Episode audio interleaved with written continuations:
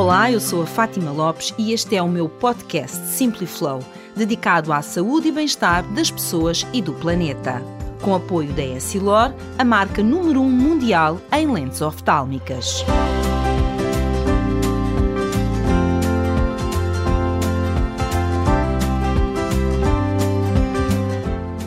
Porque nos mantemos em relações tóxicas. É o tema deste episódio com a psicóloga Diana Gaspar. O podcast Simply Flow tem o apoio da Essilor, a marca número 1 um mundial em lentes oftálmicas.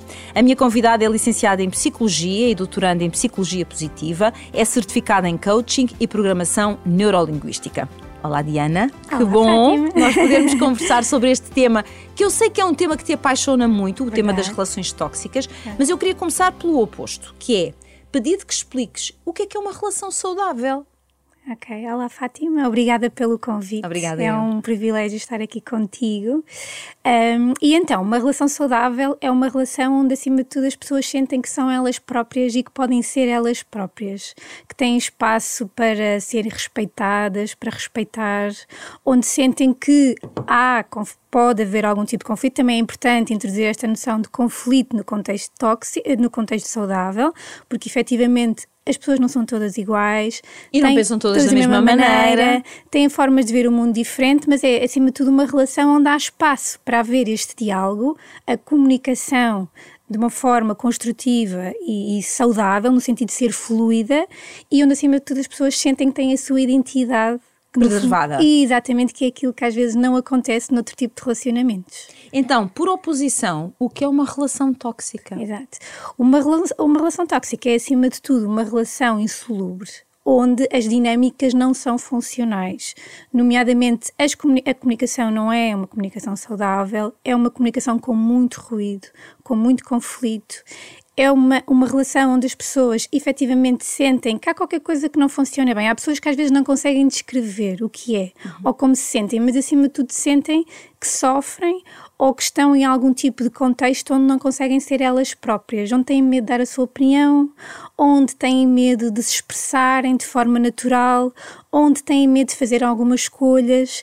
No fundo, é uma relação onde nós percebemos que a pessoa tem dificuldade em se encaixar.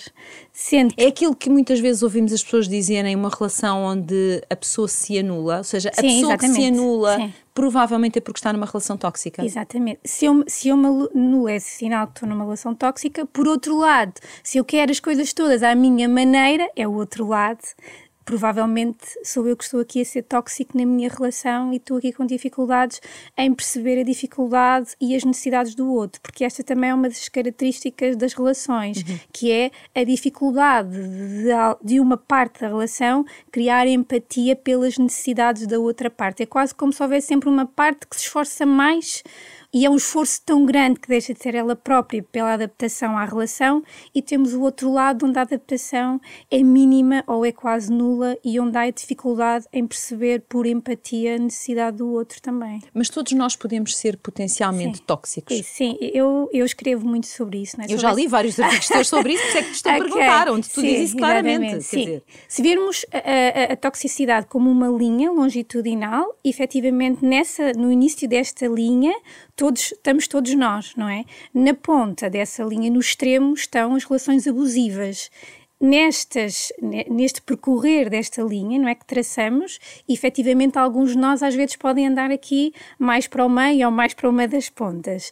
Todos nós podemos ser tóxicos na medida em que nós, todos nós podemos sentir um bocadinho de ciúme, em que todos nós podemos ter necessidade às vezes de querer as coisas mais à nossa maneira, de inconscientemente até manipularmos aqui um bocadinho para que as coisas eh, vão. aconteçam como nós queremos, ou Queremos, seja, muita inflexibilidade às vezes. Às vezes, sim, dificuldade em ouvir o outro, às vezes dificuldade em perceber as necessidades do outro que está connosco na relação e que podem ser eh, diametralmente diferentes. Portanto, todos nós temos este potencial de toxicidade e é importante que não vejamos. Eu não gosto muito desta visão de uns são bons e outros são maus. Somos seres com necessidades, todos temos necessidades diferentes e é neste enquadrar destas necessidades de olharmos para nós e sabermos olhar para o outro que nos podemos tornar mais tóxicos ou não, existindo efetivamente pessoas com perfis mais tóxicos do que outros. Que perfil é esse Sim, da pessoa que é mais tóxica? Ou pode ser mais tóxica? Sim, efetivamente é um perfil muito autocentrado, muito autocentrado nas suas necessidades. É aquilo que eu preciso, é aquilo que eu quero. É assim que eu gosto, é assim que eu faço. Tem de ser assim, eu, tens eu. que pensar como eu, se tu não pensas como eu estás errado. É um perfil muito crítico, muito... Muito destrutivo até. Destrutivo, crítica na destrutiva, assim, com julgamento. Okay. E efetivamente também há a presença de uma comunicação mais agressiva, mais impositiva, mais autoritária, sendo que algumas pessoas com perfis tóxicas também podem ser aquelas, desculpa a expressão, que às vezes parece que não partem um prato, mas que efetivamente também vão ali manipulando e vão fazendo as coisas um bocadinho correr de acordo com o seu jeito. Mas a grande ideia central é efetivamente pessoas que são muito autocentradas nas suas necessidades e naquilo que precisam, sentindo que os outros têm que, no fundo, uh, viver em função deles, exatamente, e andar atrás. Uh, há pouco usaste aqui uma expressão que eu não tinha introduzido, mas que eu gostava que tu explicasse um bocadinho mais. Falaste em relações abusivas. Uhum. Relações abusivas e relações tóxicas é a mesma coisa ou há aqui alguma coisa que as separa? No fundo é uma linha contínua, okay. não é? é? Porque o abuso pode ser físico, pode ser psicológico, pode ser de várias formas, não é? Mas no fundo é uma, é uma continuidade dessa toxicidade, digamos assim. É uhum. É quase o, o extremo oposto de uma relação saudável, não é? Mas efetivamente pode ser visto aqui, por exemplo, um ciúme patológico. O ciúme, não é? Eu costumo dar este exemplo do ciúme que às vezes as pessoas perguntam, oh, Diana, mas o ciúme afinal é saudável ou não é saudável? Há ciúme e ciúme. Exato. Se for aquele ciúme de ok, eu até tenho medo que a pessoa que eu gosto até se apaixone por outra pessoa, tenho medo de a perder, mas é aquele medo que me faz olhar para a relação como sendo algo muito especial que eu tenho e que eu quero e que é preservar, é isso como sinal de preservação, ok, é um ciúme no fundo que nos leva a envolver e ter ações para preservar uma coisa que queremos exatamente muito. a Sim. relação. Por outro lado, se o meu ciúme, ou se eu tenho medo constante que a pessoa com quem eu estou se apaixone por outra pessoa, tento controlar um bocadinho a vida dela para perceber se a relação pode estar em risco ou não. Acabo... Monitorizo os passos todos desta pessoa e o que faz, o que não faz, o que diz, o que não diz. Exatamente. A esse propósito, há umas semanas alguém me contava que a pessoa com quem estava monitorizava os passos através do telemóvel. Ai meu Deus, que horror. E isto às vezes é, normal, é muito mais isto. frequente do que aquilo que nós pensamos, porque há determinadas plataformas de telemóveis onde nós conseguimos perceber onde é que as pessoas estão. Sim, sim, sim, sim onde localizas perfeitamente a pessoa. E isto até é visto em alguns contextos, e eu também trabalho com alguns adolescentes, como algo que até pode ser quase normal. E temos que desmontar isto. Não, isto não é não normal. É normal. E estamos perante aqui um ciúme patológico que com o avançar da envolvência e com o descontrole, porque normalmente também são relações onde há ausência de regulação emocional. E cometem-se excessos raivas extremos. excessivas, sim, sim, sim. não é? Quase aquelas coisas mais, mais latentes, aquelas, parece que a pessoa está ali, não é? Com aquele ódio mais camuflado e depois podem levar ao abuso físico ou ao abuso psicológico, no sentido da pessoa depois já não pode estar com quem quer, já não pode sair com quem quer, tem que vestir determinadas roupas. Controla-se o telemóvel, vê-se as chamadas que chegam e as mensagens, tudo isto não é normal. Quando digo normal é não é saudável. Sim. E é muito importante que as camadas e que sejam educadas as camadas mais jovens, porque muitas vezes quando vou a escolas falar sobre estes contextos, para alguns desses adolescentes, é, isto é uma, uma relação perfeitamente normal. Isso é assustador. Ele dizer-me o que é que eu posso vestir, ela dizer-me onde é que eu posso estar, a questão das, das, mensagens, constantemente onde é que estás, porque nós hoje, se formos perceber, não é, também as realidades, quase que dizemos onde é que estamos a almoçar, com quem é que estamos, o que é que estamos a comer, a que horas é que vamos, estamos sempre a monitorizar e isto também é uma forma de relação tóxica. Porque a pessoa perde o seu espaço e a sua, e a sua independência. Tu tens de ter sempre a, tua independência. Mesmo dentro de uma relação, Isso. tens de ter uma independência. Se queres que a relação seja saudável, Isso. equilibrada e estimulante, Exatamente. tu tens de preservar a tua independência. Exato. Quando aqui se fala nas questões das relações tóxicas, muitas vezes as pessoas pensam automaticamente e apenas em relações amorosas. Porém,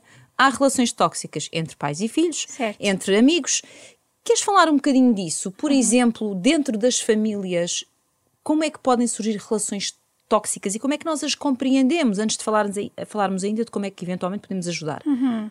Eh, eu costumo dizer que a família às vezes até pode ser o espaço de maior potencialidade tóxica. Primeiro, porque é delas muitas vezes, é dela a família que nós vamos buscar o modelo relacional com que depois nos relacionamos fora da família. Portanto, achamos que aquilo é normal, Isso, que assistimos exatamente. o pai e a mãe exato, fazer. Exato, exato. E até muitas vezes temos a consciência de, ah, eu não quero este tipo de relação para mim, mas como nós aprendemos mais por aquilo que vemos do que por aquilo que dizemos, muitas vezes é quase um processo inconsciente. Quando eu vou a ver, já estou num padrão relacional idêntico. Portanto, é a família muitas vezes o primeiro, digamos assim, primeiro rastilho para que estes contextos apareçam e depois a família é o contexto onde nós sentimos mais pressão.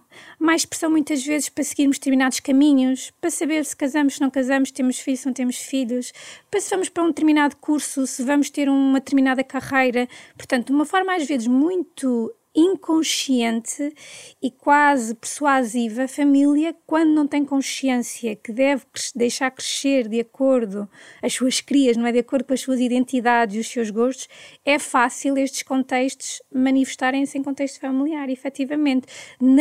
E acima de tudo, quando neste contexto de família está esta ideia de para gostarem de mim, eu tenho, eu tenho que, que cumprir ter, o que esperam exatamente. de mim. Este uhum. é, se calhar, o, o, primeiro movimento mais perigoso e inconsciente que temos à, à, nossa volta. Esta ideia que para as pessoas gostarem de nós, temos que fazer aquilo que elas querem uhum. que seja feito. E, portanto, quando em família nós crescemos com esta necessidade de agradar demais os nossos pais, quando achamos que o nosso amor pode estar em causa, com pequenas ações e escolhas que nós façamos, quando sentimos que de alguma forma não podemos ser nós e temos que ser aqui a continuação da nossa família, isto já é um potencial tóxico. Já temos aqui alguém com alguma predisposição a envolver-se em contextos tóxicos no sentido de fazer o que os outros querem, ter dificuldades em dizer não, em traçar limites. Já a probabilidade dessa pessoa depois fazer isso no campo amoroso, quando tiver uma é relação, muito é muito grande. É, porque eu cresci a sentir que para ser amado e para ter amor,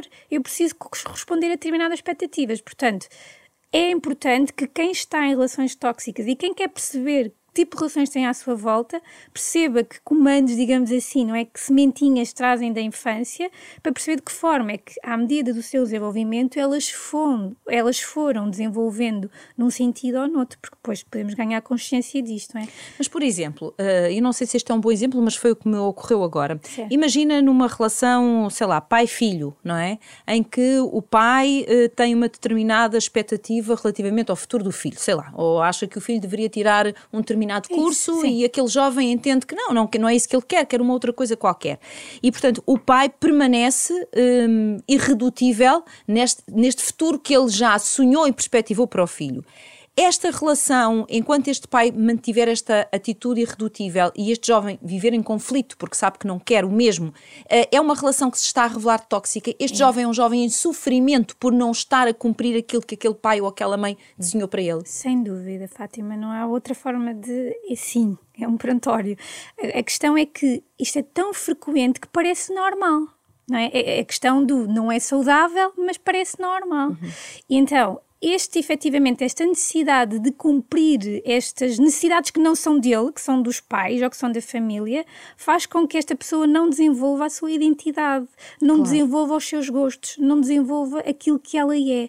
Como eu costumo dizer, as suas verdades, porque todos nós temos as nossas verdades. Ah, sem dúvida nenhuma. É? E, e, quando não conseguimos, uh, no fundo, uh, não é, eu não gosto muito da palavra combater, mas quando não conseguimos expressar as nossas necessidades de forma a que compreendam que determinada escolha profissional vai ser um caminho de frustração e de, no fundo, sofrimento, porque sempre que não há verdade há sofrimento, um, estamos aqui com um perfil para depois, muitas vezes, pessoas claro. que vão para o contexto de trabalho vão continuar zangadas e, e, de mal Tristes, com elas próprias e, e, no fundo também com probabilidade de fazerem elas também sofrerem depois outras pessoas, efetivamente porque não estarem bem com as suas verdades e com as suas escolhas, mas na família, eu costumo dizer que às vezes a família até é o contexto onde o potencial tóxico é efetivamente maior. Já viste que curioso é? é eu acho que as pessoas verdade. normalmente não pensam nisso. É são capazes de pensar em amigos, Isso. mas muitas vezes não pensam na família. Exato. Pensam, ah, este meu amigo é um bocadinho tóxico, esta minha amiga tem um determinado comportamento que é um bocadinho tóxica, mas muitas vezes acham que a família é assim um território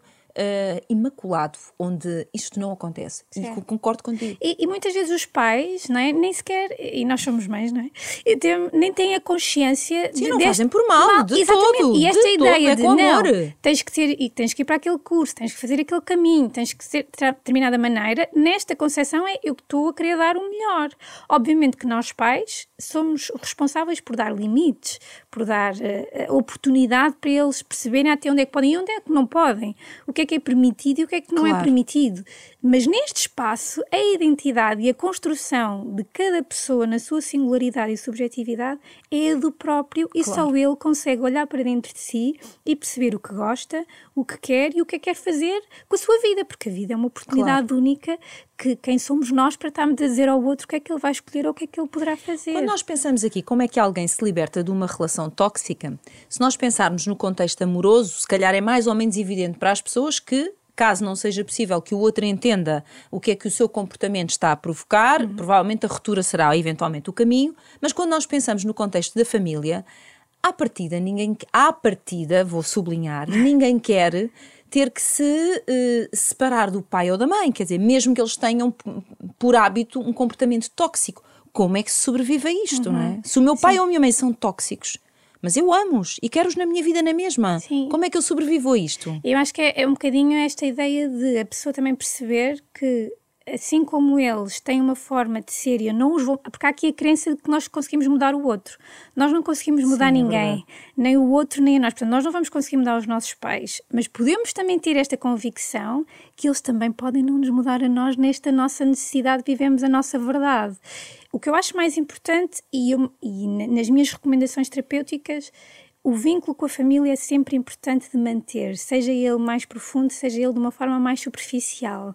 Porque lá está, nós podemos, vamos imaginar que temos que tenho uns pais extremamente tóxicos.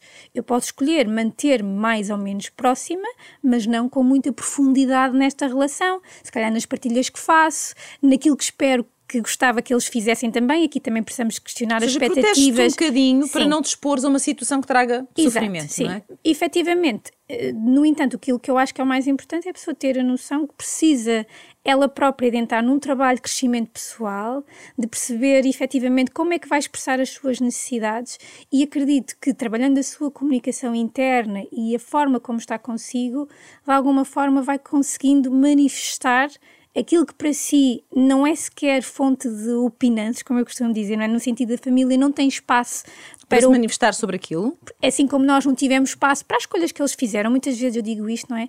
Mesmo às vezes aos mais novos, os pais, por serem pais, não podem tudo, incluindo esta nossa manifestação do nosso ser. Mas muitas vezes eles não tendo esta consciência ou achando que é o melhor para nós, então nós não os vamos mudar a eles, mas eles também podem não ter esta oportunidade de nos mudar a nós. Agora, isto é um trabalho tremendo porque nos coloca a questionarmos quem somos, que não somos maus filhos por não fazermos aquilo que eles querem, que não somos maus filhos. Vamos imaginar uma questão que está muito em cima da mesa sempre em processos terapêuticos. Se eu não quero ter filhos, se eu não me quero casar, se eu não quero ter aquela vida tipicamente, não é? Que os meus pais tiveram. tiveram e, e efetivamente assumir que eu não sou essa pessoa, eu não quero isso para mim, mas o meu amor por vocês não está em causa. Eu acho que às vezes os filhos têm uma grande oportunidade também de mostrar aos pais que o amor, não é? É outra coisa. E, exatamente, e não é uma, uma consequência de nós fazermos aqui uma série de, de check, não é? no nossa che- checklist, está feito, está feito, está feito, portanto eles vão gostar de nós, e de fazermos efetivamente aquilo que faz sentido para nós. Olha, e em relação aos amigos? Quando nós temos eh, amigos, e vou pôr aspas, eh, quando nós. Sou eu, não é? Quando nós temos amigos que são tóxicos, que são pessoas que lá está, tal como o exemplo que deste em relação aos pais, querem que nós façamos as escolhas que a eles lhes fazem sentido, que gostemos das coisas que eles acham que são as corretas, que nos critiquem quando nós escolhemos ou, ou seguimos um caminho que eles acham que, que não faz sentido. O que dizer destes amigos? Uh, preservamos estes amigos na nossa vida ou se calhar o melhor é deixar que eles sigam o caminho deles e nós nos alimentemos de pessoas que tenham hum, respeito pela nossa identidade e, pela, e enfim por aquilo que nós somos. exatamente Se, se a família não é algo que se escolhe, não é? Pelo menos conscientemente, há teorias que os que amigos sim. ainda podemos escolher Isso, os amigos podemos escolher. temos um ponto a mais Exatamente. E temos aqui outro grau de discernimento de espera lá, mas uh, porque é que afinal eu estou a. Não é? tu tens consciência que há amigos absolutamente tóxicos e destrutivos. Isso, é? Exatamente. E muitas vezes a pessoa nem se apercebe que aquilo é. Está assim, completamente manipulada, elevada, não sei para onde. Exato, sim. Portanto, aqui a diferença é que os amigos nós escolhemos, acabamos por ter outra capacidade de ver de fora a amizade, até pela forma como a outra pessoa também se relaciona com os outros, não é?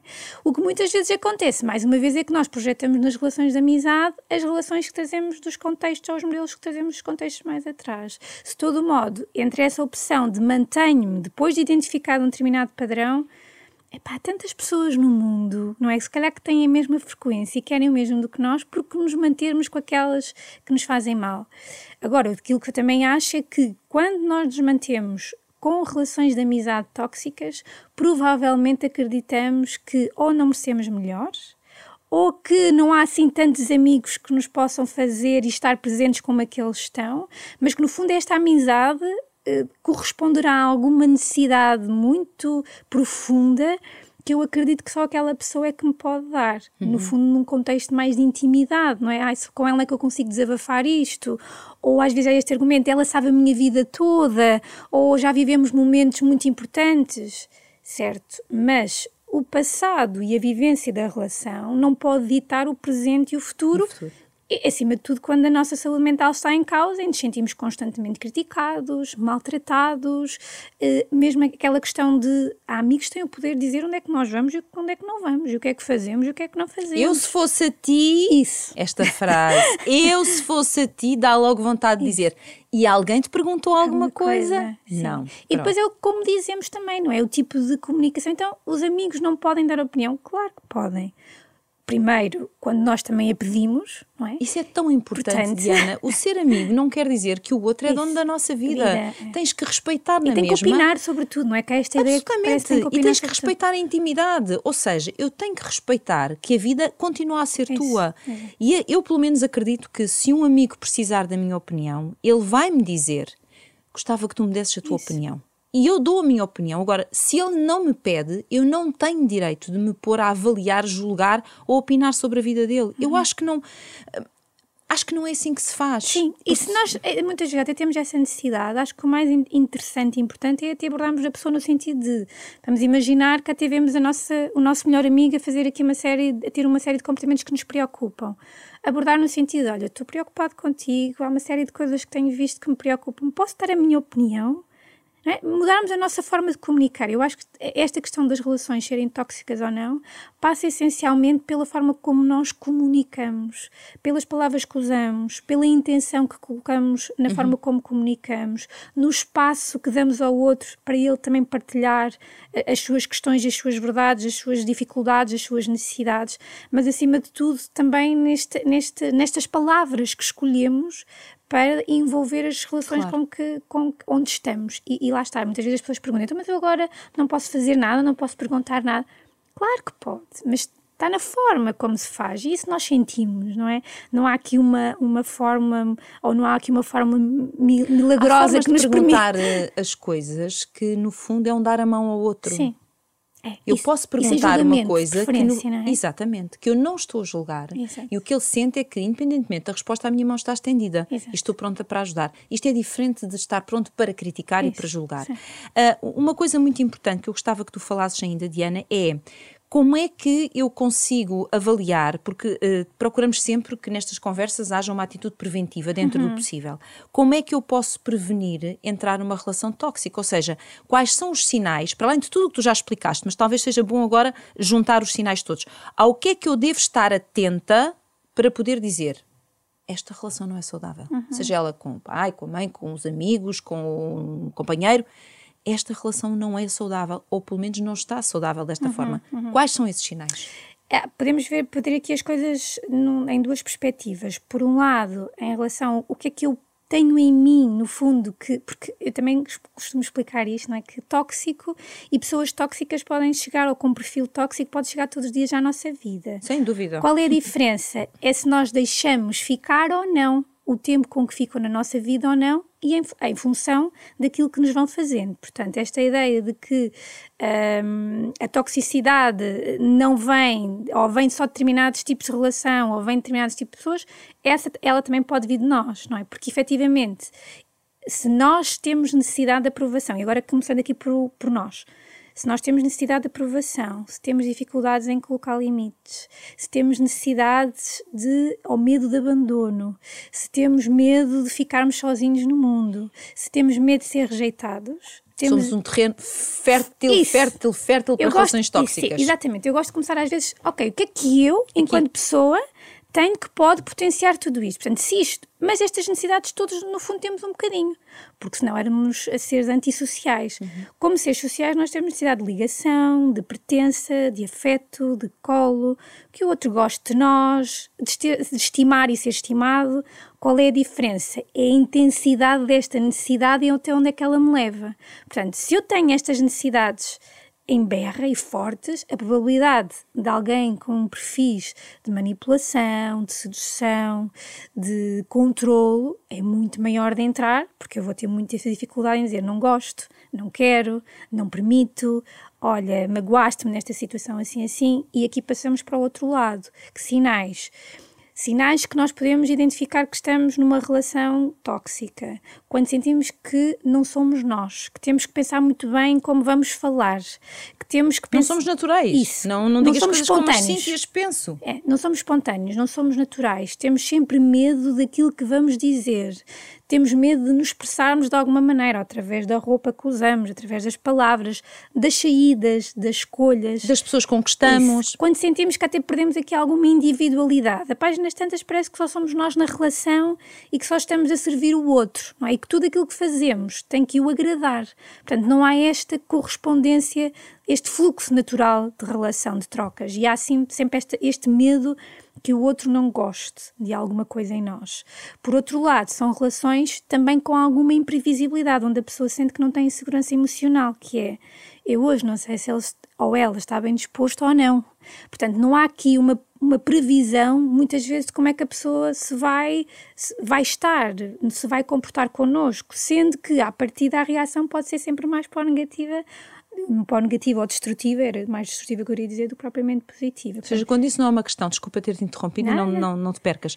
Quando isso não é uma questão, quando tu, por exemplo, em relação a um companheiro ou uma companheira, tu estás em casa e nem te ocorre pensar como é que ele hoje vai entrar isso. ou ela vai entrar. Isso é um sinal de segurança emocional. Estás à vontade. Isso. Se vier aborrecido com qualquer coisa, com certeza vai partilhar, isso. vai explicar o que é que aconteceu, falamos sobre isso. Agora, se quando alguém mete a chave à porta, tu já estás a tremer. Isso, isso é imprevisível. Tudo o que gera imprevisibilidade gera-nos ansiedade, gera-nos insegurança, gera-nos falta de autonomia, porque entretanto eu tenho que estar sempre com aquela sensação de que estou em adaptação constante às necessidades da outra pessoa e, portanto, se a relação é imprevisível, há potencial tóxico, quase certeza. Uhum. E depois, são relações onde efetivamente a comunicação ou não existe ou é quase só de um lado para o outro. É? Unilateral? É? Exatamente, com tendência a levar sempre a pessoa a agir, a fazer escolhas, a comportar-se de acordo com a necessidade da outra e não dela própria. No fundo, há uma anulação do próprio. E são relações efetivamente onde a pessoa sente que está a deprimir, está isolada, uhum. entretanto parece que perdeu os meus amigos, também já não vou ver a minha família há muito tempo, quase como se vivesse em função exclusiva da pessoa, pessoa, e não em função dela própria e das outras relações que tem. Eu também costumo dizer que há aqui um fator que acho que é muito importante, que é esta, esta sensação que a relação, que eu tenho várias relações na minha vida, que eu não vivo só para aquela relação.